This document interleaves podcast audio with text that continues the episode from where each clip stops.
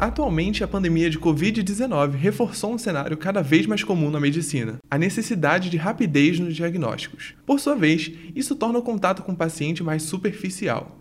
Indo no contrafluxo desse processo, em 2000 nasceu o termo que nomeou uma prática médica baseado no aprofundamento da relação médico-paciente, a chamada medicina narrativa. Para entender mais sobre isso, convidamos a médica e escritora doutora Lohane Veran, que vai nos explicar um pouco mais sobre essa iniciativa. Seja bem-vinda, doutora Lohane. É um prazer recebê-la.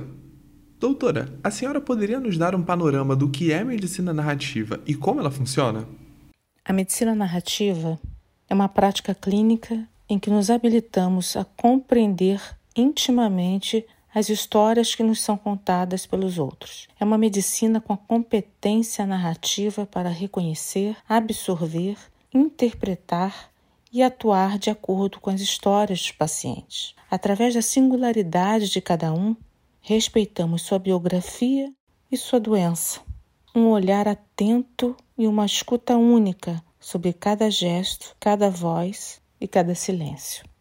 Visto que essa iniciativa pretende olhar mais para o histórico do paciente, como você acredita que ela pode modificar a relação do médico com os pacientes? A relação médico-paciente ao longo dos anos vem sofrendo um resfriamento, em que nos distanciamos cada vez mais da verdade do outro, lembrando que é uma relação de humanos com humanos. E essa relação, tão historicamente conhecida, ela atravessa marcos narrativos muito significativos, como por exemplo a doença. A doença, pelo seu poder de fragilizar e desnudar, torna extremamente importante a humanização dessa relação para que consigamos atender o outro de maneira ética e digna. Foi possível notar que a humanização é um dos pilares desse processo. Por que é importante humanizar a medicina?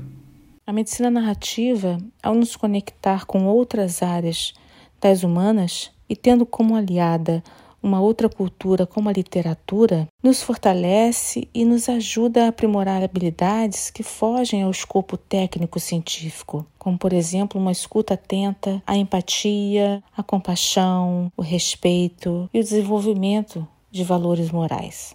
Quais fatores a senhora acredita que a medicina narrativa modificou no trabalho médico?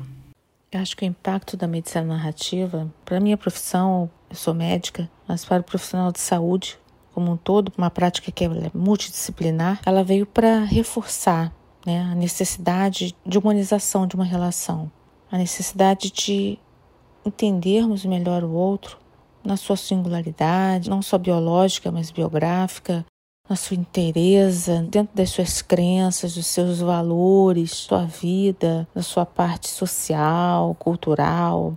Não ficarmos apenas na superfície, Entendemos que cada história é importante, cada história é única. Nós somos únicos. E afinal, todos nós somos contadores de histórias. Nós mesmos temos nossas histórias para contar sobre nossa vida, sobre nossa doença. Nós aprendemos com isso. A pandemia do Covid-19 reforçou mais ainda essa necessidade de humanização da medicina. E eu acredito muito que ela veio para ensinar a sermos mais solidários, a sermos mais empáticos, mais compassivos, mais atenciosos, mais resolutivos, mais respeitosos. E a medicina narrativa está no entorno disso tudo. Você ouvir o outro na sua dor, você olhar nos olhos do outro, você tocar aquela pessoa, você entender que aquele corpo fala. Isso tudo são nuances que pertence à medicina narrativa. Então, para mim, particularmente, ela tem um grande impacto, não só na minha profissão, mas na minha vida e na forma que eu tenho a gerência das minhas emoções. Doutora, você poderia nos contar um pouco da sua experiência com a medicina narrativa? A minha experiência com a medicina narrativa é através da escrita. Em 2014, eu comecei a escrever sobre minha relação com os doentes oncológicos. Todos os dias, ouvindo histórias únicas e ao mesmo tempo diversas. Eu chegava em casa, me escrevia em forma de conto tudo o que eu ouvia daquelas pessoas. Para mim, cada gesto, cada olhar, cada voz, cada corpo me dizia uma mensagem. Quando eu escrevia aquelas histórias, ao mesmo tempo eu também tratava das minhas emoções. E isso sem saber exatamente o que significava, mas ao longo do tempo eu fui começando a ter contato com pessoas que faziam a mesma atividade. E aí sim, eu comecei a conhecer a medicina narrativa e a entender que ela fazia parte da minha prática de uma maneira extremamente natural. A senhora acredita que a medicina narrativa já é uma realidade no Brasil? Quais são os desafios que ela ainda precisa enfrentar? Na década de 90, a medicina narrativa ela era muito forte nos países de língua anglo-saxônica. Estados Unidos, Inglaterra, são berços da medicina narrativa. No Brasil, a medicina narrativa vem crescendo muito, criando alianças com diversos países. O Brasil é um país de grandes escritores médicos, de grandes humanistas, de grandes professores de humanidades e onde a literatura é muito forte mundialmente. O desafio é a inserção do ensino dessas práticas aliadas ao ensino das humanidades no currículo das universidades médicas, onde o objetivo é alcançarmos o jovem médico e fazê-lo compreender e valorizar a medicina como uma grande ciência humanizada. Você poderia nos dar dicas de como os médicos poderiam adotar essa prática? A medicina narrativa, ela pode ser ensinada Geralmente são utilizados estudos literários e estuda linguística, que envolvem metodologias como escrita reflexiva, escrita criativa, partilha de reflexões, leitura atenta, onde são usados textos literários conhecidos. Os textos literários eles têm o poder de nos transportar para a realidade. A arte imita a vida.